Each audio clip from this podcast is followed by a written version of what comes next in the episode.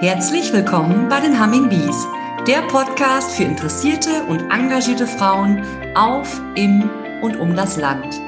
Humming Bees, das sind wir Landfrauen mit dem Markenzeichen der Biene. Unsere Eigenschaften? Improvisieren, flexibel sein, Verantwortung übernehmen. Wir sind viele mit ebenso bunten Lebensentwürfen. Regelmäßigen Abständen stellen wir euch hier eine Humming Bee mit ihrem Engagement für andere Frauen und die Gemeinschaft insgesamt vor. Ich freue mich, dass wir heute einen Podcast aufzeichnen zu dem Thema Gärten und Parks in Westfalen-Lippe. Ähm, bei mir im Gespräch sind gleich zwei Gesprächsteilnehmerinnen. Das ist einmal die Eva Carrier vom Landschaftsverband Westfalen-Lippe. Sie ist Koordin Koordinatorin für das Projekt Gärten und Parks in Westfalen-Lippe. Dieses Projekt gibt es schon seit zehn Jahren und feiert deswegen in diesem Jahr seinen zehnten Geburtstag. Außerdem begrüße ich ganz herzlich Brigitte Bergschneider. Sie ist eine sehr erfahrene Gartenbesitzerin, die ihren Garten seit vielen, vielen Jahren öffnet für Besucher. Sie hat einen wunderschönen Rosengarten und Naturgarten in Paderborn und ist seit vielen, vielen Jahren auch schon bei der Initiative Gärten und Parks in Westfalen-Lippe dabei. Mein Name ist Conny Langreck. Ich bin Landfrau und Podcasterin bei den Humming Bees und außerdem bin ich Gartenbloggerin bei den Beetschwestern. Und ähm, wir bei den Beetschwestern haben auf unserer Homepage stehen, wir lieben den Blick über den Gartenzaun. Finde es ganz, ganz spannend, in andere Gärten zu gucken. Und aus diesem Grund gibt es eine eigene Rubrik, wo welche Gartentore in unserer Region geöffnet werden. Ähm, jetzt habe ich mir die Frage gestellt, was ist eigentlich der Unterschied zwischen den Aktionen, den privaten Initiativen zur Öffnung der Gärten, die ja ähm, eine Idee ist, die aus von den britischen Inseln zu uns herübergeschwappt ist, zu der koordinierten ähm, Gärten, Gartenpforte der offenen Gärten und Parks in Westfalen-Lippe vom Landschaftsverband. Wo besteht da der Unterschied, Frau Carrier? Also ähm, unsere Initiative ähm, fußt auch auf dieser englischen Idee und auf dem Gedanken der äh, offenen Gärten und Parks. Und gleichzeitig verbinden wir das aber auch mit der Garten. Ähm, kulturhistorischen ähm, ja, Dimensionen oder den Aspekten, die ähm, durch unsere ähm, Abteilung dem äh, der Denkmalpflege, Landschafts- und Baukultur äh, beigetragen wird. Es ist so eine Kombination aus beidem. Deswegen ähm, haben wir ja auch die Parks und die öffentlichen Parks äh, mit in unserer Veranstaltungsreihe äh, vorgesehen. Und ähm, was dabei, glaube ich, auch nochmal ganz wichtig ist, ist, dass wir halt eben für alle Kommunen, für kleinere Städte und ähm, ja dörfliche, ländlichere Gegenden eben auch Verantwortung äh, zeigen wollen und die halt eben mit ins Boot holen. Ähm, die Ressourcen sind da halt neben nicht überall vorhanden und wir wollen das bündeln und gemeinschaftlich bekannt machen und halt, ja, wie Sie sagen, dann eben auch mal bei den anderen über den Gartenzaun schauen, was machen denn die anderen Regionen so und ähm, ja, das alles macht, glaube ich, den Tag der Gärtner und Parks in Westfalen-Lippe aus. Und ähm, wir freuen uns, dass wir halt eben auch mit den anderen Gartenfronten kooperieren und die auch mit unterstützen und ja, so zusammen ein großes Gartenfest feiern. Daraus hat sich ja äh, ein riesengroßes Netzwerk an Akteuren auch entwickelt, die ähm, gemeinschaftlich diesen Tag der Gärten und Parks, der in diesem Jahr am 10. und 11. Juni stattfindet, äh, ist vorbereitet. Ähm, welche Mehrwerte ähm, ergeben sich für die Akteure aus diesem Netzwerk? Warum ma macht es Sinn oder ist es spannend, äh, mich mit meinem Garten in dieser Initiative zu beteiligen? Welche Vorteile habe ich davon? Also ich glaube, grundsätzlich ist es halt äh, zum einen die Strahlkraft, die wir durch den Landschaftsverband halt eben in Bewegung setzen können. Ähm, das ist halt auch so ein bisschen die Kernaufgabe und das Ziel, eben die Gärten und Parks sichtbar zu machen. Diese ähm, ja, Kulturschätze, weil wir ja auch in der Kulturabteilung hier im Landschaftsverband angesiedelt sind, halt zu heben auch kleinere, ja, Kleinoden da nochmal hervorzuheben. Also das heißt, man bekommt ja, also jetzt aus äh, meiner Sicht äh, ein gewisses Dachmarketing geboten und das halt auch kostenfrei. ähm, weil wir halt den Menschen in Westfalen-Lippe das auch zugänglich machen können. Das ist für beide Seiten dann eine gute Situation.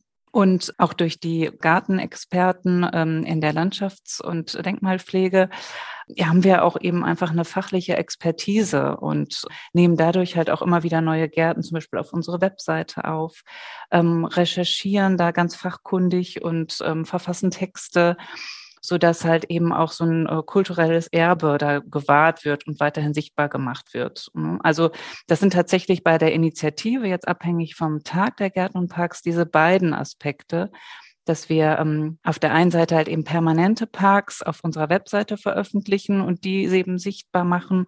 Und beim Tag der Gärten und Parks kommen dann auch noch die Gartenpforten hinzu, die dann ähm, ihre privaten Gärten eben ähm, zeigen und, und ähm, da Gäste begrüßen. Genau. Ähm, also ich habe mal geguckt auf der Webseite, die Art der Gärten und Parks ist ja unglaublich vielfältig. Privatgärten ist, ist ein Teil, aber Sie sagten ja gerade die öffentlichen Gärten oder die Parks an Burgen und Schlössern. Haben Sie ein paar Beispiele? Ja, gerne. Also wie Sie sagen, es ist wirklich die Vielfalt, die es auch teilweise ausmacht.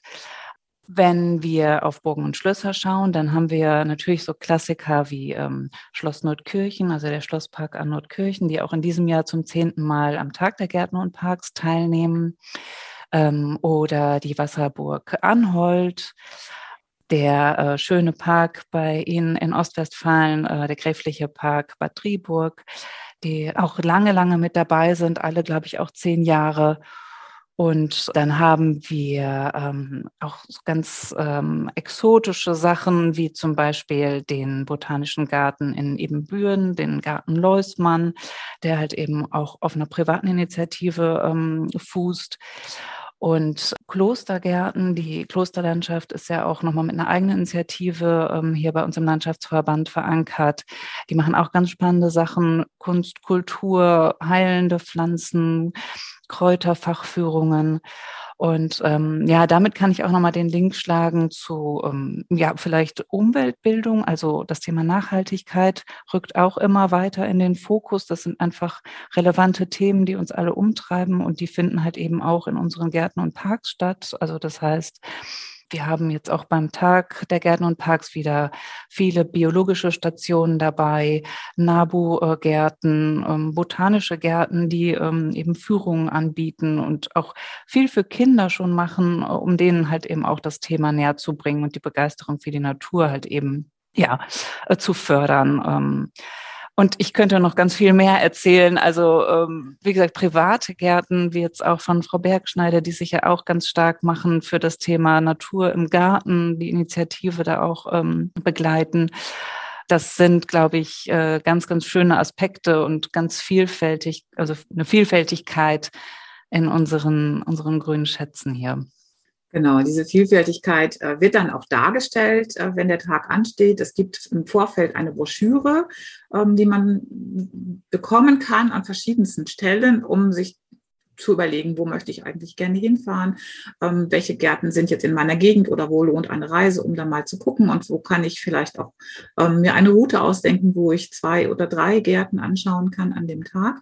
Aber all diese Inhalte finden sich auch auf ihrer Homepage wieder, die wir ähm, verlinken einfach in unserem Text, wo dann auch jeder nochmal gucken kann, wo finde ich eigentlich diese ganzen tollen Schätze. Und wie Sie schon sagten, vieles ist äh, ja auch außerhalb dieses Tages geöffnet, so, sowieso besuchbar.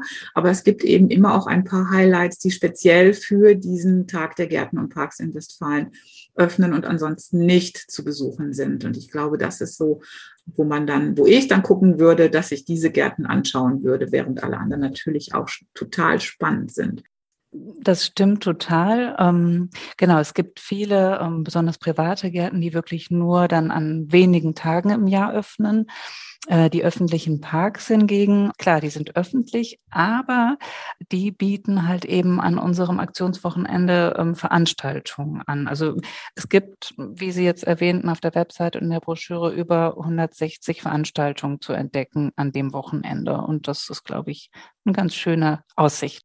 Das klingt total beeindruckend. Das, ähm, das zu stemmen, das muss ja auch erstmal gemacht werden. Das ist toll, was die Akteure da auch leisten an Arbeit. Und da würde ich nämlich zu Ihnen, Frau Bergschneider, gerne mal kommen. Sie nehmen mit Ihrem privaten Garten seit vielen, vielen Jahren an dieser Initiative teil und haben immer wieder auch Besucher in ihrem Garten, sind aber auch schon veröffentlicht worden in Fachzeitschriften, in Büchern. Aber der WDR war auch schon bei Ihnen und hat äh, gedreht zum Thema Garten und Lecker. Also wirklich ein sehenswerter Garten mit ganz viel Gartenerfahrung und auch Erfahrung im Öffnen des Gartens. Was macht es so besonders für Sie, sich diesen, ich sage jetzt einfach mal, Stress anzutun äh, und den Garten schick zu machen und zu sagen, so, jetzt lasse ich lauter Leute, fremde Leute da rein und zeige das, was ich da tue?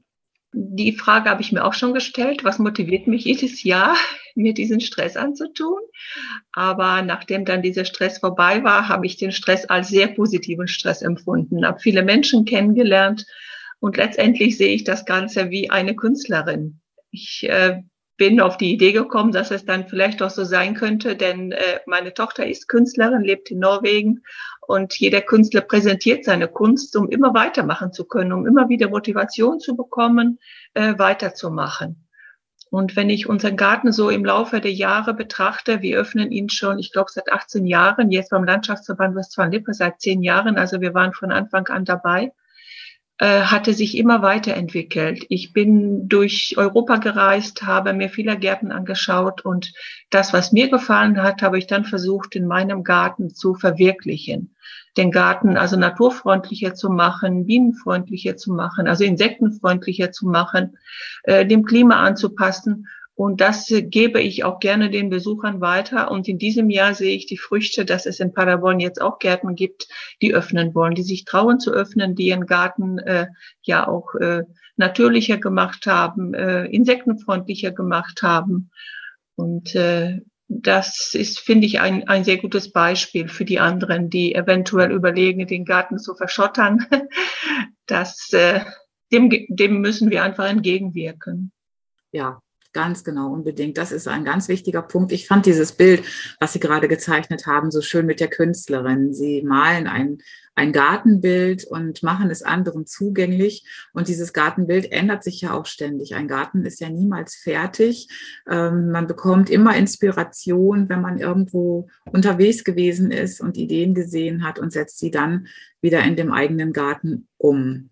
Ähm, haben Sie besonders schöne Begegnungen als Beispiel für uns, äh, wenn Besucher in ihrem Garten waren und sie dann hinterher vielleicht noch mal eine Rückmeldung bekommen haben. Ähm, wie motivieren Sie andere, das wirklich zu tun? Also ihre Begeisterung kommt schon rüber, aber ich glaube, dazu braucht es ja einfach auch noch ein bisschen mehr als die eigene Begeisterung, um andere zu motivieren, diesen Schritt auch zu gehen. Ja, also ich habe da eine nette Anekdote. Meine Schwiegermutter lag im Altersheim und eine Krankenschwester kam auf mich zu und sagte, ich habe meinen Mann in ihrem Garten kennengelernt. Ich sage, wie denn das? Ja, weil ich habe so einen Begegnungstisch im Garten mit Büchern und äh, dort kann man dann noch mal einen Kaffee trinken. Und da sagt sie, ja, bei, diese, äh, bei diesem äh, äh, ja, bei diesem Gespräch habe ich meinen Mann kennengelernt. Also da sind die Interessen äh, gestoßen und äh, es ist, äh, ist immer wieder ganz toll. Also ich weiß genau, wer im nächsten Jahr um 11 Uhr kommt, wer um 12 Uhr kommt. Da sind viele gleiche, die immer wieder kommen, weil sie wieder nette, nette äh, Gartenfreunde treffen, über die sie sich auch, mit denen sie sich austauschen können. Weil äh, es gibt ja Menschen, die sagen, ach, was machst du denn schon wieder in dem Garten? Also dies wird alles so ein bisschen runtergeredet. Ne? Und in England ist es der Gardner und äh, bei uns ist das, na ja, du gehst mal wieder in den Garten arbeiten. Ne? Und da sieht die Gartenwelt natürlich total anders. Ne? Das ist Erholung pur und Inspiration. Ja, genau. Der Gartenbegeisterte geht nicht in den Garten zum Arbeiten, sondern der geht in den Garten zum Gärtnern. Und das finde ich ist im Sprachgebrauch auch ein riesiger Unterschied und spiegelt auch so ein bisschen die Leidenschaft ähm, mit, die, die da reinspielt. Ähm, ja, super spannend, ähm, was es da tatsächlich auch an Begegnungen gibt, die jetzt gar nicht dann im Garten enden, sondern in einer Ehe ist. Danke für diese Geschichte. Das ist richtig spannend. Wir haben das Stichwort Naturgarten gerade gehört. Das ist Ihnen ein Anliegen, das weiß ich, weil Ihr Garten auch als Naturgarten der Initiative zertifiziert ist. Mögen Sie darüber noch ein bisschen erzählen, weil ich glaube, das ist in Zeiten von Nachhaltigkeit und Klimawandel ein ganz, ganz wichtiges Thema. Die Schottergärten haben Sie ja schon angesprochen. Was beinhaltet diese Initiative der Naturgärten? Ja, es ist wichtig, im Garten eine Naturecke zu lassen. Also es nicht wirklich alles sauber zu halten, Efeu wachsen zu lassen, damit die Tiere dort nisten können. Im Außenbereich lasse ich Brennnesseln stehen, äh, Giersch und natürlich viele offene Pflanzen, ne? also viele offene Blüten. Also früher hatte ich sehr viele gefüllte Rosen, die waren den Bienen nicht zugänglich. Äh, und inzwischen, wenn ich eine neue Rose pflanze, ist sie offen. Wenn ich Stauden kaufe, äh, sind das teilweise Stauden, die aus der Natur kommen, also natürlich gekauft werden, aber den Naturpflanzen sehr ähneln, so dass äh, unsere Insekten auch einen großen Wert äh, davon haben. Und äh, wie gesagt, viele offene Pflanzen, ja, Nisthilfen natürlich, und äh, ja, das, das Gesamtbild, er summt und brummt und äh, natürlich sehr viel Alium, das finde ich auch sehr wertvoll. Alium ist auch eine Pflanze, die jetzt unserem Klima sehr angepasst ist, denn im Winter haben wir viel Feuchtigkeit, im Sommer wieder weniger und das ist eine, äh, eine ganz tolle Zwiebel, die, die Insekten, die Hummeln, die sitzen da dran. Das äh, sieht man ja immer in Meergärten, also diese, äh, diese Pflanzen und da gibt es eine Initiative, ähm, die das sich dann anschaut und äh, diese Plakette, die Sie am Gartentor haben, verleiht? Oder wie geht das dann? Ja, also von der Initiative kommt jemand und äh, ähm, schaut sich den Garten an. Die Beratung dauert ungefähr zwei Stunden. Also die Dame äh, schaut dann, äh, wo könnte ich noch Verbesserung schaffen. Sie geht ein Punktesystem, ob ich denn noch alle Punkte erfüllt habe. Und das war dann auch so der Fall. Zum Beispiel ein Manko war bei mir im Garten. Äh, wir haben einen, äh, einen größeren Teich, also einen englischen Teich. Und dort hatte ich nur eine Treppe, damit der Igel da auch aussteigen kann oder andere Tiere. Und sie hat mir zum Beispiel empfohlen, auch auf der anderen Seite eine Treppe zu machen, damit die Tiere dort wirklich aus dem Teich herauskommen können. Ansonsten ist einfach auch die Vielfalt sehr wichtig, ja. dass man äh, vielfältig auch die Schmetterlinge anlockt. Zum Beispiel ein Ding ist auch ein Schmetterlingsflieder. Da glauben die meisten, oh, da sitzen ganz viele Schmetterlinge drauf. Das ist aber ein großer Irrtum, weil äh, der lockt ihn nur durch die Farbe und durch den Duft an, hat aber für die Schmetterlinge überhaupt gar keinen Wert. Also äh, das sind so einige Dinge, auf die man aufmerksam gemacht wird. Oh, sehr spannend. Also ich sehe schon, alle, die wirklich am Naturgarten interessiert sind, äh, sollten sich vielleicht überlegen, ob sie sich nicht am 10., am 11. oder 12. Juni zu Frau Bergschneider in den Garten aufmachen und sich da mal umschauen, wie sowas geht, weil das ist ähm, auch leistbar, denke ich. Das ist ja wirklich auch ähm, machbar, auch wenn man erstmal denkt, das ist so viel Arbeit, aber es, man erdet sich selber damit, wenn man da so arbeitet und hat dann wirklich den Reichtum an Artenvielfalt auch um sich und das ist besonders toll das hat äh, jetzt, finde ich, einen ganz schönen Einblick in diese Initiative Tag der Gärten und Parks in diesem Jahr gegeben. Und es wird ja auch weiterlaufen. Also der Blick über den Gartenzaun ist einfach total inspirierend. Man kann Kulturgüter, man kann Traditionen erleben, man kann aber auch Naturgärten erleben und man kann mit Gärtnern in den Austausch gehen und äh, Erfahrungen sammeln. Haben Sie beide noch zum Schluss ein, ein Ding, was Sie loswerden möchten, was Sie den Besuchern in diesem Sommer mitgeben möchten oder überhaupt, ähm, was Ihnen noch wichtig ist, was Sie sagen möchten, Frau Carrier? Ja, also an die Besucher hatten wir uns ja eben schon wirklich mit dem tollen Programm gerichtet und äh, dem Hinweis auf die Webseite und die Broschüre. Und ich glaube, das ist auch wirklich in diesem Jahr eine ganz, ganz tolle Sache. Da hoffen wir auf gutes Wetter und ähm, ja, einfach ein ausgelassenes, schönes Wochenende mit vielen ja, bereichernden Einblicken und aber auch, wie Frau Bergschneider schon sagte, mit diesem persönlichen Austausch, das haben mir also die Gartenbesitzer auch immer wieder zurückgespielt, dass das einfach was fürs Herz ist und dieses Wiedersehen auch mit bekannten Besucherinnen. Genau, davon, darauf freue ich mich selber auch schon. Und ähm, ja, und gleichzeitig würde ich aber auch gerne nochmal auf jeden Fall meinen Dank an alle Teilnehmerinnen äh, richten ähm, für das große Engagement über viele Jahre und ähm, ja hoffentlich auch noch weiterhin. Ja, ich glaube, das macht eben einfach auch den, den Tag und Initiative aus. Frau Bergschneider, haben Sie noch einen Wunsch für den Tag der Gärten und Parks? Ja, also ich äh, würde sagen, äh, es wäre schön, wenn die Besucher sich etwas mehr Zeit in jedem Garten nehmen würden. Zum Beispiel in Paderborn gibt es drei naturnahe Gärten, also die zertifiziert sind und wirklich den Garten von beiden Seiten begehen und sich auch mit dem Eigentümer zu unterhalten über seine Gartenphilosophie. Also ich sehe immer wieder Schlangen, die sich mit mir unterhalten wollen. Ne? Teilweise streiten sie sich, nein, ich war zuerst dran, ich zuletzt. Die sollen sich einfach die Zeit nehmen, um, äh, um sich den Garten dann auch erklären zu lassen, um sich die einzelnen Pflanzen erklären zu lassen und nicht da meinen, nein, ich muss wieder weiter und ich habe nicht so viel Zeit, weil ich noch irgendwo zum Kaffee eingeladen bin. ne? Also das, das ist so mein Appell. Einfach den Garten mit Ruhe, also wirklich Ruhe wahrnehmen, sich auch hinsetzen, um, um ihn mit allen Sinnen wahrzunehmen.